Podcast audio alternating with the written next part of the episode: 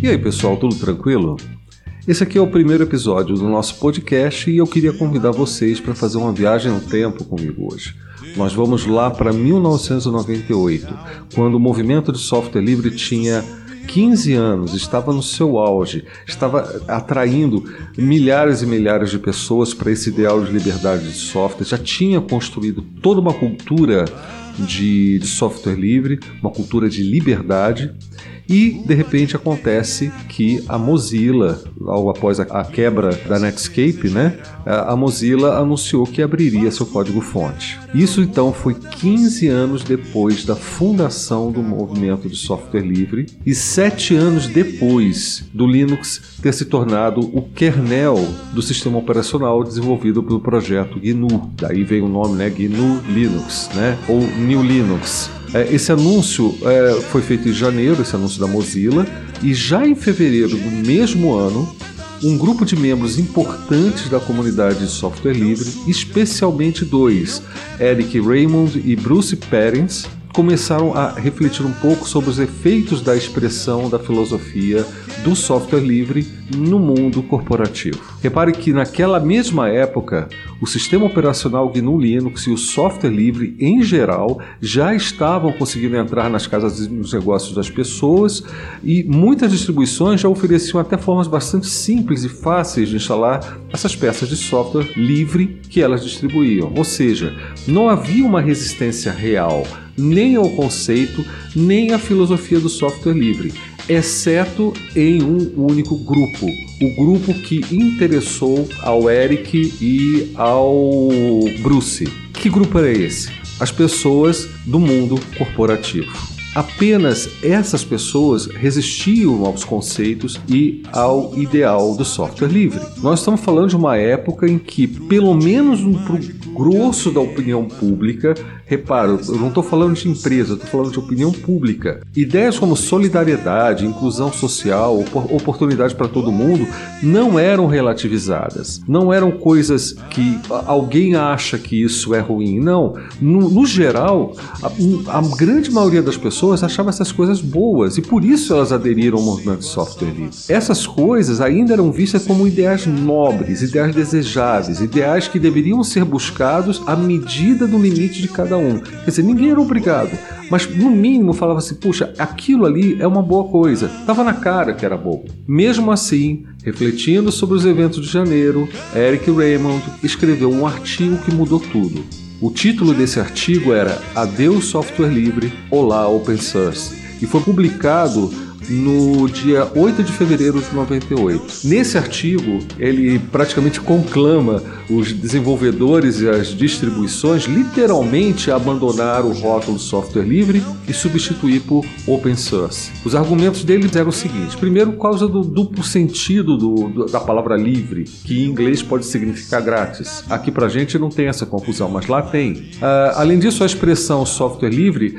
deixava, na opinião dele, as corporações nervosas as empresas não sabiam como lidar com isso, porque sendo livre, tendo código aberto, tendo a liberdade de copiar e distribuir, como é que elas iam ganhar dinheiro em um mundo que se fez em cima de controle daquilo que era vendido? As empresas estavam muito nervosas, não só com a tecnologia que estava surgindo ali, que era a internet, que facilitaria, de uma certa forma, o acesso ao produto, aos produtos deles de forma indireta, através mesmo de pirataria, se fosse o caso, porque as licenças deles eram proprietárias, então se você não comprou ou não adquiriu legalmente, você está pirateando. E também com essa ideia de software livre, que chegava com software que fazia a mesma coisa que os deles, talvez em alguns casos até melhor, e de graça você podia comprar num primeiro momento, podia distribuir depois, você podia poderia, né, pelos ideais do software livre, fazer essa troca aí de informações, de conhecimento, de produtos, etc. Porque são as liberdades que o software livre te dá. Então as empresas ficavam em alvoroço quando, quando ouviam falar de software livre. Além disso, ele destacou o interesse de atrair essas corporações em vez de torcer o nariz para elas. Ele coloca isso. É, basicamente, a, a ideia da, das corporações controlando software, controlando, enfim, toda essa produção de, de código, fazia com que o pessoal da comunidade de software livre, das comunidades de software livre, torcessem o nariz quando falava de empresas como principalmente a AT&T, Microsoft, uh, IBM, que eram os grandes vilões da época. Então, as, uh, normalmente as pessoas torciam o nariz, porque elas representavam justamente o oposto da proposta do software livre. E o Eric achou que a gente devia, na verdade, trazer esse pessoal. De certa forma, eu até concordo com ele, mas não vendendo a alma para o diabo. Isso aí, com certeza, não foi uma boa ideia. O que, que ele queria com isso? Ele queria trazer a chance de fazer negócio com o mundo corporativo sem ferir os ideais e o compromisso com a qualidade técnica do software. Se você puder ler esse artigo, vai ficar muito claro que ali, junto com a iniciativa de Open Source, OSI, né, é, surgiu toda uma estratégia para alterar, substituir e depreciar qualquer menção ao termo, à expressão software livre e tudo que essa expressão pudesse significar. Ele deixa isso claro, não é invenção. Isso está na origem da iniciativa Open Source, OSI, e de todas essas ações estratégicas que, que, basicamente ele propõe também nesse artigo, isso de uma forma incipiente, e depois, evidentemente, através de toda a fundação da iniciativa Open Source, é, a mais relevante e mais perigosa de todas foi a que incentivou propagar a ideia de que open source e software livre são a mesma coisa. Ele coloca na carta dele que uh, a gente deve substituir software livre por open source só por causa do, dos, do, do, pessoal corporativo que não gosta muito e tal, mas só para agradar essa turminha. Mas no fundo, no fundo é software livre. Ele chega a dizer que realmente ele quer trazer os negócios para o software livre, mas sem ferir os ideais e tal. Ele diz isso, mas ele se contradiz depois, né? Então essa estratégia, ela já surgiu ali nessas primeiras conversas na época da fundação do, da iniciativa Open Source. E software livre ser igual a Open Source é, é, é uma coisa que está muito longe da verdade. Mas caiu como uma luva no gosto dos formadores de opinião no mundo todo, principalmente aqueles que viram na popularização de blogs, redes sociais um pouco depois, é, nos vídeos do YouTube a partir de 2006, uma oportunidade para ganhar notoriedade, relevância dentro da comunidade e quem sabe até algum dinheiro e eles fizeram muito uso dessa proposta estratégica da iniciativa Open Source para conseguir exatamente isso: notoriedade, dinheiro e sabe-se lá mais o que. Mas o fato é que Open Source é totalmente diferente de software livre. Naquele mesmo artigo lá do Eric, ele sugere a criação de termos de uso dessa, dessa marca Open Source, assim como existe um termo de uso da marca software livre, free software. E hoje essa, esses termos são, são chamados de Open Source Definition, ou é OSD. E para quem não sabe, software livre também tem a sua definição, que é muito clara, e só pode usar essa, essa expressão software livre aqueles programas que têm licenças que atendam a quatro condições. Quais são as quatro condições para um software ser considerado livre? Primeiro, liberdade de uso. Você pode usar para o que você quiser, para qualquer finalidade. Ninguém vai ficar policiando a, o, o, o uso que você vai dar ao software. Segundo, você tem liberdade de estudar e modificar o código. E para isso, é claro, você tem que ter o código aberto. Então, o código aberto é até um requisito para que um software seja livre. A, a, terceira liberdade é a liberdade de restribuir cópias para ajudar outras pessoas. Ou seja, se você tem um software que você adquiriu legalmente e esse software é livre, você pode passar para quem você quiser, mesmo que, que você tenha comprado esse software tá? Você pode fazer isso no intuito de ajudar os outros, para criar oportunidades para outras pessoas conhecerem aquele software, aprenderem, poderem trabalhar, poderem aprender a desenvolver, inclusive, softwares também, tudo isso.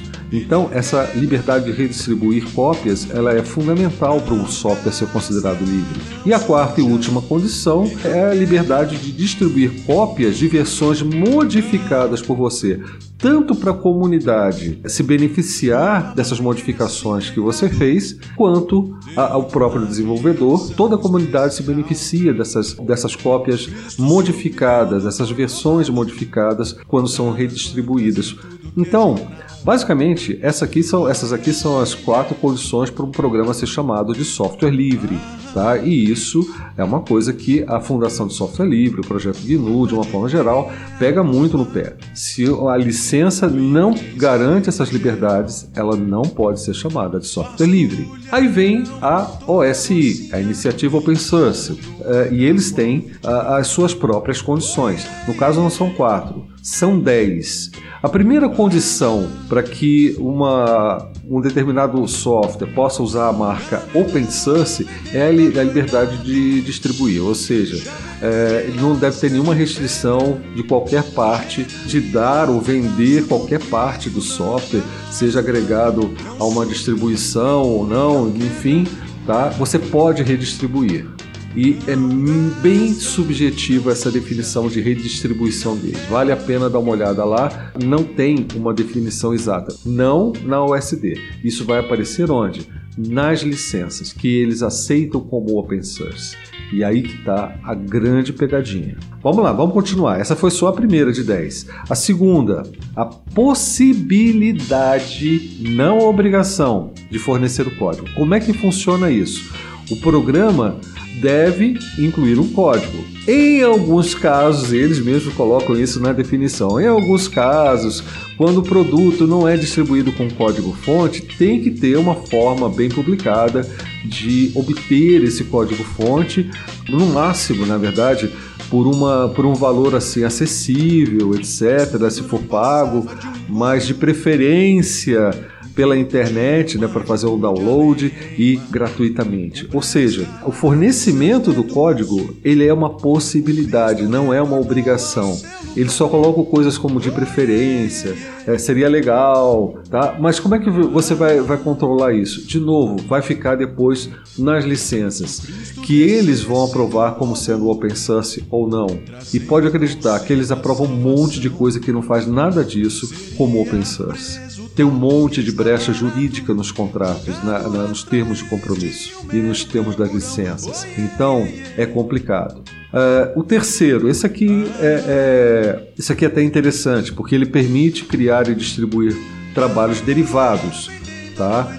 Esse aqui é, é basicamente aquela licença de aquela, aquela, aquela parte do software livre que você pode distribuir versões modificadas, tá? Só que também dá uma lida lá na, na página da, da OSD, vocês vão ver que tem algumas pegadinhas jurídicas ali também.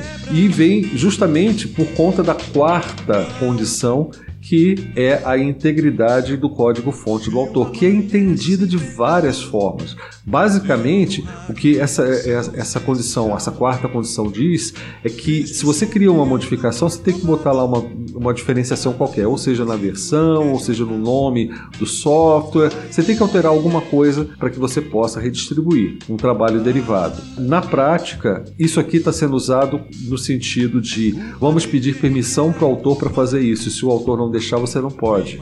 Tá entendendo? É, não é garantia de nada. Não existem garantias nas 10 definições de open source. Tudo fica por conta de negociação com as corporações, com os fornecedores de software, seja ele o desenvolvedor ou não. E normalmente não é.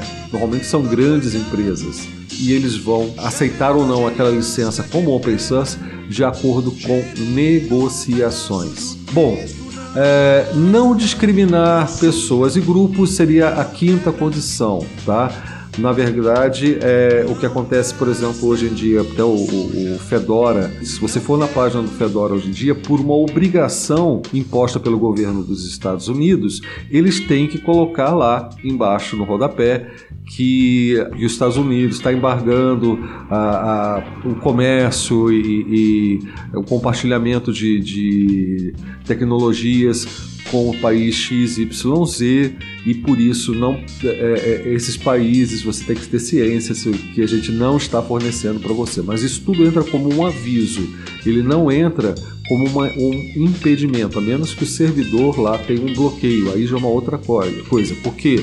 Porque essa quinta condição aqui do Open Source diz é que você não pode discriminar. O seu software não, não pode deixar de ir para um determinado país porque aquele país é inimigo do, do seu país.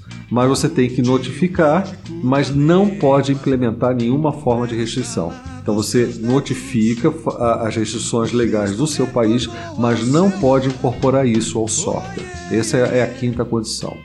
A sexta condição é a não discriminação do ramo de negócio, do, do, do, ramo do empreendimento. Basicamente seria uma adaptação da primeira liberdade, a liberdade do software livre, de uso, né? Você pode usar para o que você quiser. Aqui, como a linguagem é mais corporativa, né? mais business, então o que eles dizem é que você pode usar o software, seja para administrar o caixa da sua empresa, seja para fazer uma pesquisa de fazer pesquisa genética, ou seja, não existe uma restrição quanto a, a, ao ramo de empreendimento. A, a distribuição da licença, tá? O, no caso, os direitos originais devem ser vinculados ao programa. É, a sétima, essa foi a sétima, oitava a licença não pode ser de um.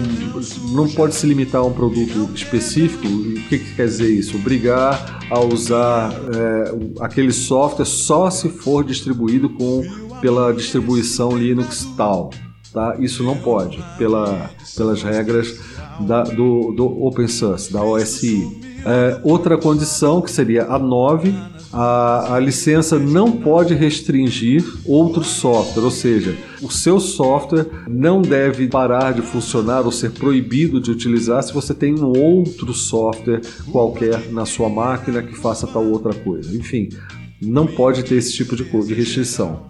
E, ali, ali, aliás, essa última, essa décima e última condição, ela é a mais a que causa mais confusão entre as pessoas, porque a, a, por causa de um erro de tradução que eu não sei se é proposital ou não. O original diz que a licença, a licença deve ser tecnologicamente neutra. É isso que diz, tecnologicamente neutra. E muita gente traduz isso como a licença tem que ser tecnológica e neutra. O que, que a OSI quer dizer com tecnologicamente neutra? A licença não deve discriminar se vai rodar na plataforma XYZ. Ponto. É isso que está dizendo essa, essa última condição. Mas muita gente que divulga open source traduz isso para incluir aí uma questão até política, ideológica. Porque quando você traduz como tecnológica e neutra, a impressão que passa, principalmente para nós que falamos português, é que essa restrição, essa, essa última condição, está falando que ah, a licença tem que ser só tecnológica, nada de falar de ideologia, nada de falar de ética, nada de falar. Não, e não é isso que essa, esse último termo está dizendo. Até porque nenhum desses termos aqui, desses 10, é, é, dessas 10 é, condições para usar a marca OpenSource, fala qualquer coisa em termos sociais, ideológicos, políticos, não tem nada disso ali. E essa décima não é exceção. E muita gente traz essa tradução com o objetivo específico de dar um reforço ideológico ao problema que já é grande que é essa iniciativa Open Source. Então você repara que nesses, nessas 10 condições que eu apresentei aqui para vocês e que, tá lá na, que estão lá na, na página da OSI, em nenhum momento eu tenho garantias, eu tenho coisas que são ditas de uma forma vaga que podem ser comparadas de longe com as quatro liberdades do software livre, mas nada ali é garantido. Muito pelo contrário. Essas definições basicamente transferem todas as liberdades para os desenvolvedores e fornecedores de software. E quando eu falo desenvolvedores, eu não estou falando de, de mim, de você aí que trabalha para uma empresa, tá? Eu estou falando de gente, de desenvolvedor aqui que eu falo é, é fornecedor, vendedor de software mesmo. O cara que está dentro de um determinado modelo onde na cabeça dele só funciona o proprietário e ele tem todo o direito da cabeça dele funcionar dessa forma. O que eu não curto, o que eu acho errado é utilizar desses artifícios aqui do juridiquês para fazer passar algo que é proprietário, algo que é invasivo, algo que tira do consumidor alguns direitos que são básicos e chamar isso de software livre. Por quê? Por associação, open source é software livre. Lembra que eu já falei aqui sobre a confusão criada. Aliás, uma outra forma de driblar as liberdades de software e ainda ser considerado open source é esse modelo que surgiu a partir então dessa, dessas iniciativas open source, que é o chamado de software como serviço. Então, o fornecedor que queira é, é, publicar um software qualquer via internet, por exemplo. Vou dar um exemplo: YouTube. YouTube é um software como serviço. É, eles não têm obrigação nenhuma de abrir código, eles não têm obrigação nenhuma de, de, de, serem livres, mas, enfim, é um serviço. Então, como é serviço, não tem aquele monte de obrigações que a OSD define. Então, quer dizer, não há obrigações de disponibilizar código nem de respeitar as próprias definições da OSD para que um software fornecido como serviço se enquadre como open source. Você está vendo como é que é a coisa? Não tem, não tem uma, uma, uma, uma, regra clara. Tudo é negociável. Essa é a palavra. Tudo é negociável. Por quê? A OSI só surgiu para agradar o mercado. E surgiu de uma forma assim que eu considero assim absurda. Então, pelo próprio artigo do Eric e pelas definições que da marca Open Source, a, a gente está vendo que a coisa aqui é negócio. Não é só uma questão do, do licenciamento. Eles aproveitaram o sucesso do, do software livre. Gente, software livre não foi algo que deu errado, foi algo que deu muito certo. Existia 15 anos antes de surgir o Open Source. E o Open Source surgiu para se aproveitar desse sucesso, dessa cultura liberdade que o, o software livre produziu.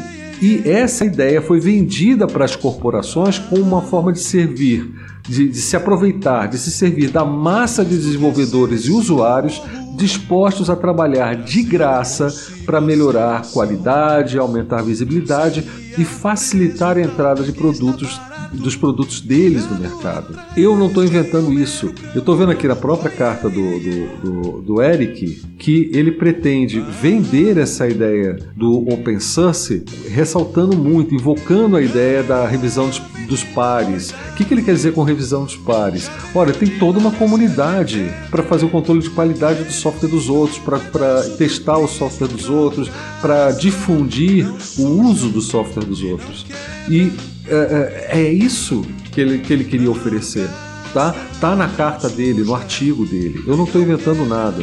Muito bem. Então, para essas empresas é óbvio, nada mais interessante do que, que, o, oferecer a, a, ideia de um, um, open source sendo igual ao software livre, só que com de uma forma assim menos agressiva, menos incisiva na questão da liberdade, nos lados, no lado social da coisa, só que mais pragmática, vamos dizer assim, para que é uma coisa que agrada os empresários fazia muito sentido.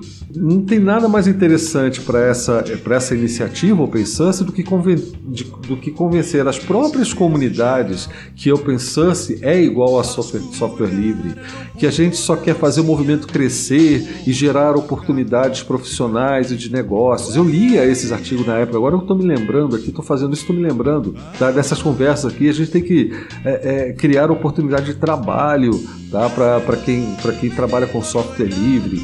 A gente só quer que as empresas comprem nossos ideais de liberdade sem saber, indiretamente. Meu caro, como, quando que uma empresa vai fazer isso? É, que o que importa é aumentar o número de usuários, mesmo que ele não sabe sobre os ideais do software livre. Ah, o importante é usar Linux, né? Aí tem aquele monte de usuário de, de Linux que se comporta como se estivesse trabalhando com com, com Windows, por exemplo. a postura deles é a mesma.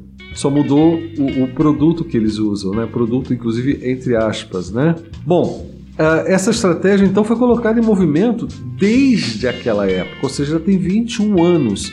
Milhares de inocentes úteis trabalhando contra os próprios interesses, direitos e liberdades, divulgando um monte de besteira como sendo algo racional, a postura equilibrada, todo o resto é radicalismo, é coisa de, de comunista guinusista, isso tudo 20, durante 21 anos é, é, menos no começo, porque ainda não havia tanta tecnologia para acesso às grandes massas, e depois de 2006 com o YouTube, crescimento de blogs, surgimento do Ubuntu, popularização de, do, do Linux através do Ubuntu, e chega em 2009, 2010, aí você tem uma nova fase onde o, o YouTube está bombando, muita gente escrevendo blog, muitos fóruns sobre o Ubuntu, fazendo com que várias pessoas que, que difundem essas besteiras ganhem relevância.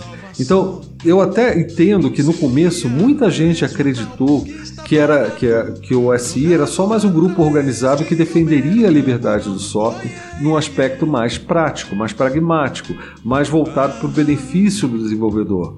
Até o próprio Stallman achou que era uma boa ideia lá no comecinho por um curto eh, espaço de tempo.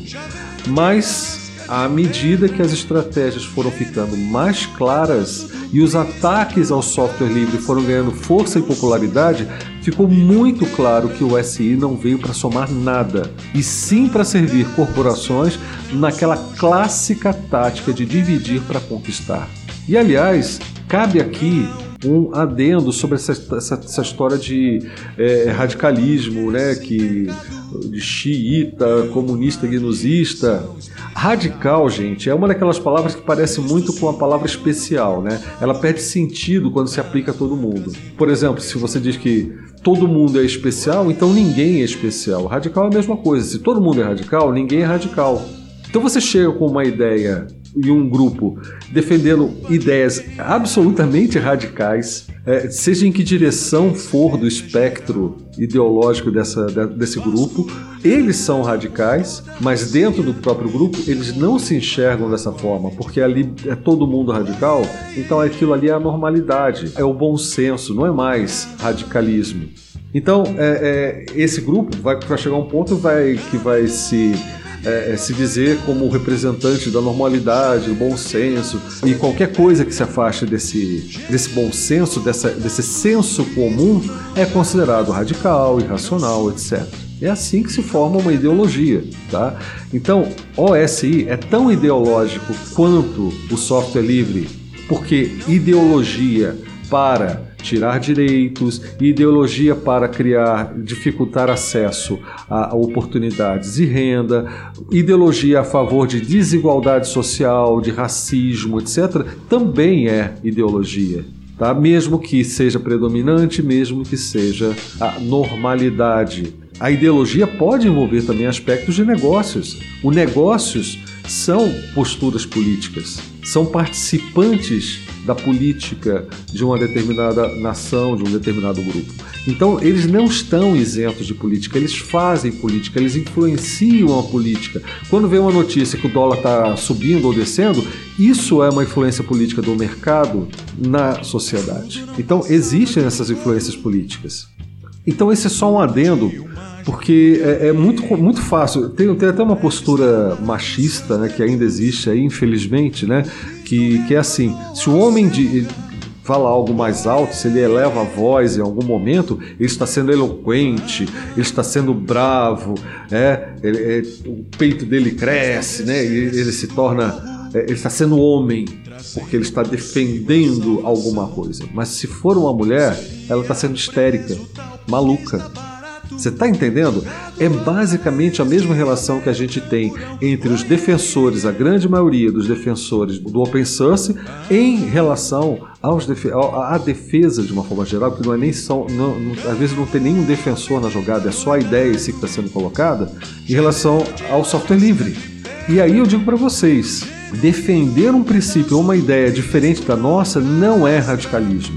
Em termos de postura, aliás, até pelo poder de alcance desses defensores da, do open source, eles são muito mais agressivos do, daquele, do que aqueles que eles chamam de xiitas de software livre. Só que eles fazem isso do conforto daquilo que já se estabeleceu como senso comum, onde essas atitudes deles, por mais condenáveis que sejam ou possam ser, que alguns não fazem isso de propósito, são consideradas absolutamente normais, racionais, é legal, pô, gostei da tua postura. Até porque, por serem muito populares, essas ideias, elas são um senso comum, elas atraem mais adeptos e atraem mais apoio, atraem mais relevância dentro da comunidade. Infelizmente é assim.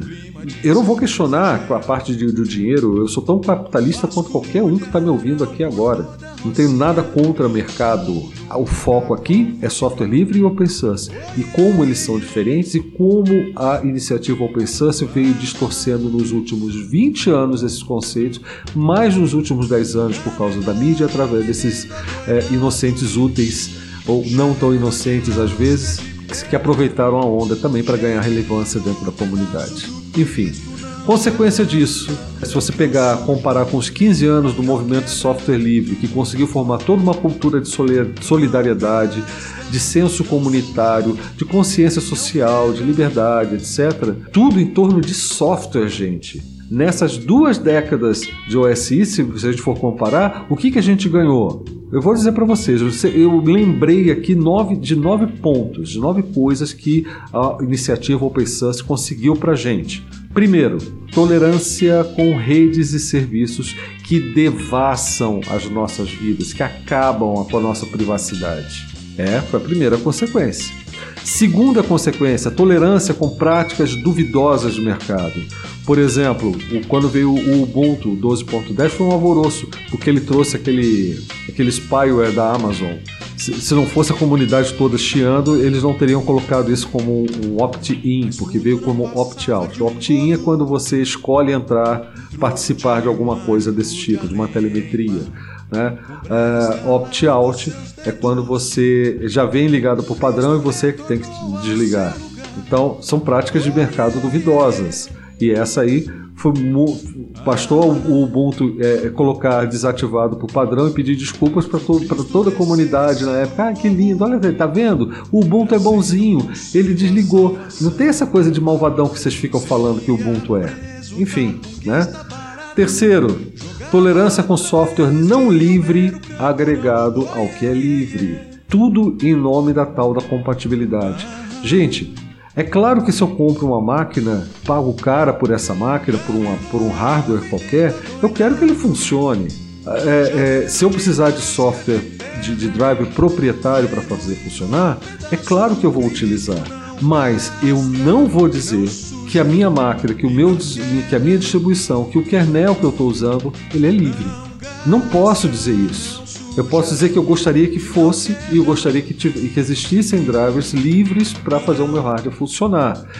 E essa era a ideia há 20 anos atrás. Ó, vamos trabalhar essa coisa do software livre para chegar no hardware livre também, porque a gente está fortalecendo toda uma demanda de mercado para que as empresas produzam esse tipo de material. Mas, com a intervenção da Open Source, não. Vamos manter o mercado do jeito que está, vamos manter o modelo de negócio do jeito que está, e quem quiser usar o meu hardware vai ter que usar um, software proprietário.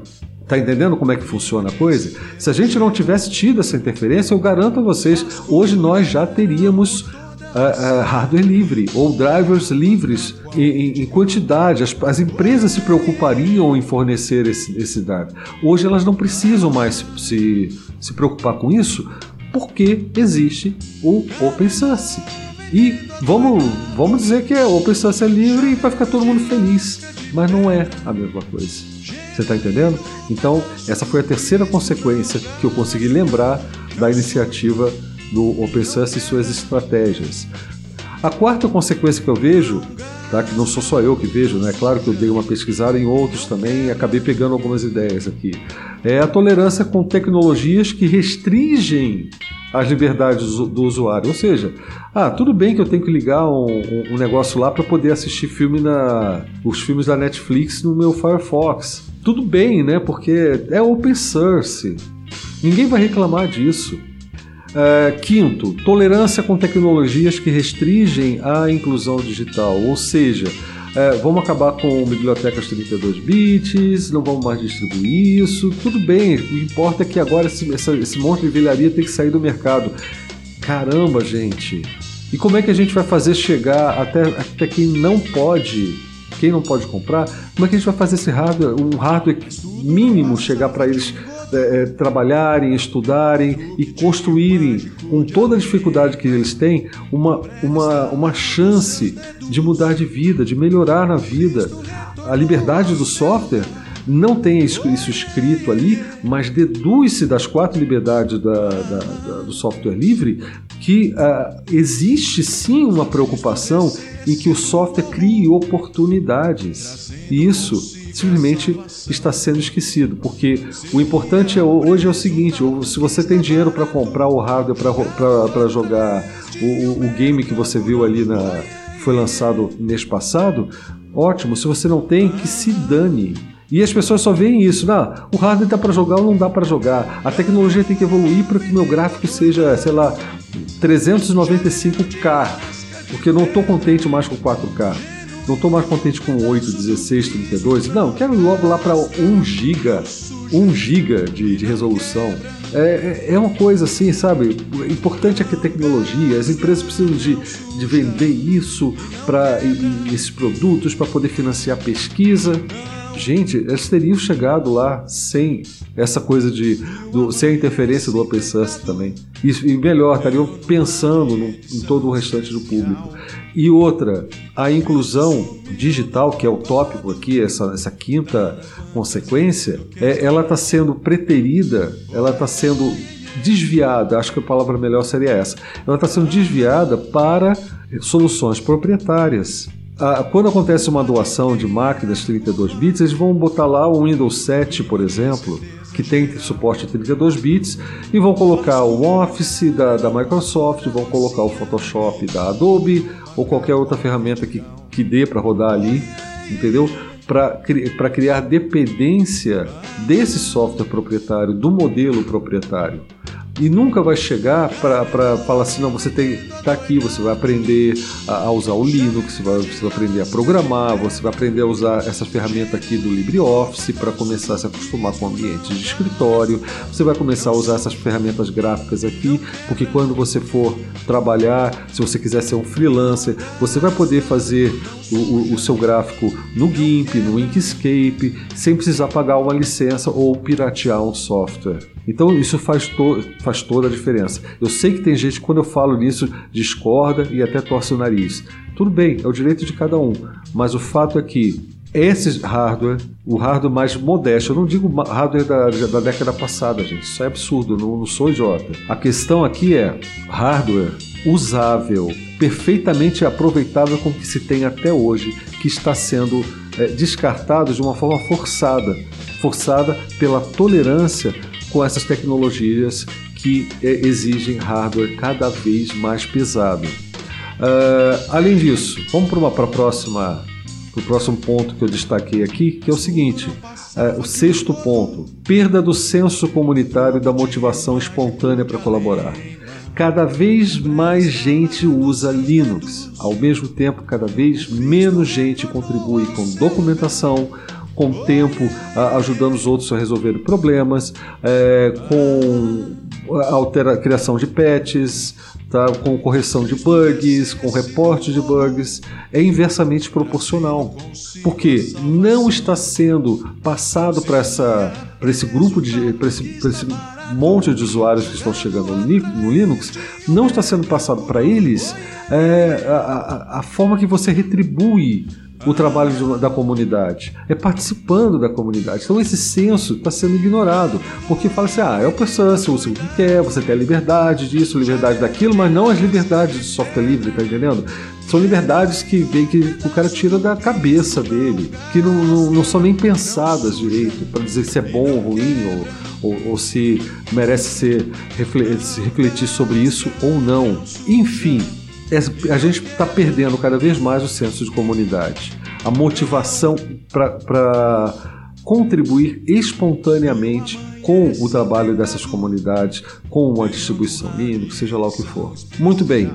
Sétima, a, a sétima consequência que eu consegui detectar aqui seria a perda da consciência do papel social da tecnologia e do software.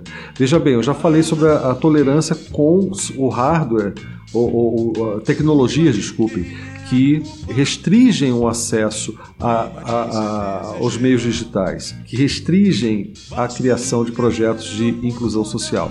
E aqui eu estou falando da própria consciência que move as pessoas a acharem que isso é importante. Ninguém mais acha que isso é importante. A, a intenção, a ideia de que uh, se não tem dinheiro que se dane, está começando a prevalecer no nosso meio. Isso não era assim.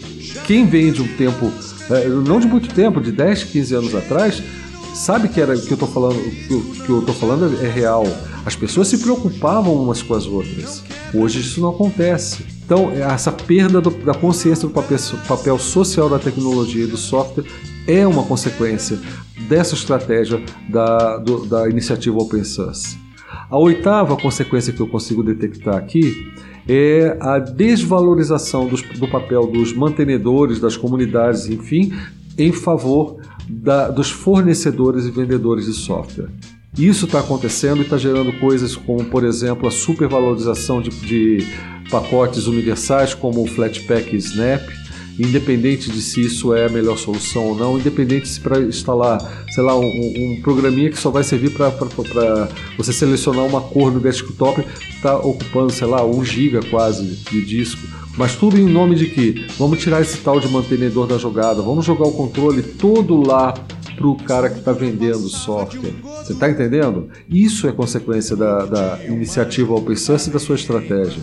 A mesma coisa é, é, seria a, a, a, minha nona, é, a nona consequência das que eu consegui listar aqui nesse momento, é que as distribuições Linux já começaram a implementar recursos que tiram cada vez mais o controle do usuário sobre o seu desktop. Você está perdendo o controle. A questão aqui é: as próprias distribuições Linux estão começando a adotar tecnologias que tiram do usuário o controle sobre o seu desktop. O Wayland está sendo implementado de uma forma. O Wayland é fantástico, mas está sendo implementado de uma forma que eu acho absurda. Ele está decidindo o que é seguro para mim ou não. Uh, o SystemD já entrou trazendo essa discussão já faz 5 anos, 6 anos, que já, já, estamos discutindo esse problema, que é também uma questão de controle. Uh, agora, o, o S3 não a forma que foi implementada no Fedora, porque tudo indica que você ainda tem um certo controle, mas você não tem mais o total controle, porque tudo agora está em cima daquela, daquela dessa tecnologia nova, tá certo? Enfim, e todas essas coisas, essas nove consequências aí, né, estão acontecendo sem reflexão nenhuma. Tudo isso sem uma voz que se levante para chamar atenção para o problema sem ser atacada e rotulada daquilo que vocês imaginarem. Mas eu acho que tem esperança, eu acho que a gente tem como reverter todo esse estrago. Eu acho que a gente é, é, tem que aproveitar algumas coisas que aconteceram também ao longo desses últimos 21 anos. É, é, aproveitar que a nossa privacidade também já foi para o saco, já está irremediavelmente violada. Nós já somos dependentes, dependentes da, das plataformas de serviço dessas grandes corporações, somos dependentes do Google, somos dependentes do Twitter, somos dependentes do Telegram, somos dependentes do WhatsApp, somos dependentes, sei lá, de fazer podcast. Mas enfim, ainda dá para fazer podcast e ser livre, né? É só colocar lá o áudio e um feed. Mas enfim, eu acho que tem esperança. Aproveitando que a gente está dependente disso mesmo, não vai não, não adianta querer dar uma de Don Quixote, querer lutar contra esse, esse lado da coisa, mas adianta utilizar essas mesmas, esses mesmos recursos, essas mesmas plataformas é, e aquilo que elas oferecem para chegar às pessoas. E quem sabe, chegando às pessoas, a, a gente possa mudar até mesmo a, a, a, forma como essas plataformas nos tratam. Eu, eu sei que é um trabalho de formiguinha, mas é, é, é, um trabalho que vai ser construído aos poucos. Não adianta a gente querer se apressar, querer atropelar, impor ideias, nada disso. Eu acho que o, o papel da gente agora, se quiser reverter essa situação toda, o nosso papel é esclarecer, convidar para refletir. E essa é a minha proposta aqui, tanto aqui no meu canal, no grupo do Telegram, no, no podcast. É, é, eu, o que eu estou fazendo aqui apesar dessa minha exposição ser veemente, ser histérica, porque afinal de contas eu sou radical, né? É, apesar da minha, da minha, da minha retórica histérica, eu que eu estou fazendo é um convite, né? Vamos refletir sobre o que, estão, que a gente está fazendo, vamos, é, não vamos empurrar a, a, as nossas crenças goela abaixo de ninguém, nem para um lado nem para o outro. Cada um sabe onde o seu calo aperta e os calos andam até muito apertados ultimamente. A gente não precisa sair pisando no pé de todo mundo pra, por causa de nada, né? Então vamos entender o problema, vamos falar sobre isso, vamos conversar e, mostrar que existem outras formas de utilizar e consumir software. Vamos mostrar, aliás, que não se trata apenas, ah, é só um software, que diferença isso faz na minha vida? É só um programa de computador. Gente, hoje, como sempre foi na história da humanidade, tecnologia é sinônimo de sobrevivência, de adaptação, de oportunidade de sobreviver, viver e ainda melhorar a vida da gente. Tá? Então, software e, e, e, tecnologia, de uma forma geral, não é só software, não é só uma coisa que você consome, que você tem ou não tem. É, é, é sinônimo de sobrevivência. Software é tão importante quanto foi o fogo lá para os homens das cavernas. É tão importante quanto, sei lá, a roda. É a mesma coisa. A gente está falando da mesma coisa, é a diferença entre a sobrevivência ou não, a adaptação ou não aos desafios do mundo. E é isso que nós temos que difundir e eu conto com você nessa parada aí. Eu conto com a sua participação, divulgando o, o, o nosso trabalho, mas principalmente gerando diálogo, tá? Vamos conversar, tá certo? Vamos debater esses assuntos, vamos levar esse assunto para outros fóruns, para outras comunidades e, e, e, vamos aguentar, porque vai ser difícil, tá? vai, vai ter muita reação. Mas você mantendo a postura correta, a mente correta, o coração no lugar certo, a gente chega lá também. E a gente chega lá junto, tá? Bom, já falei demais. Eu só quero agradecer então a vocês por terem me ouvido até aqui e até o próximo episódio. Um grande abraço.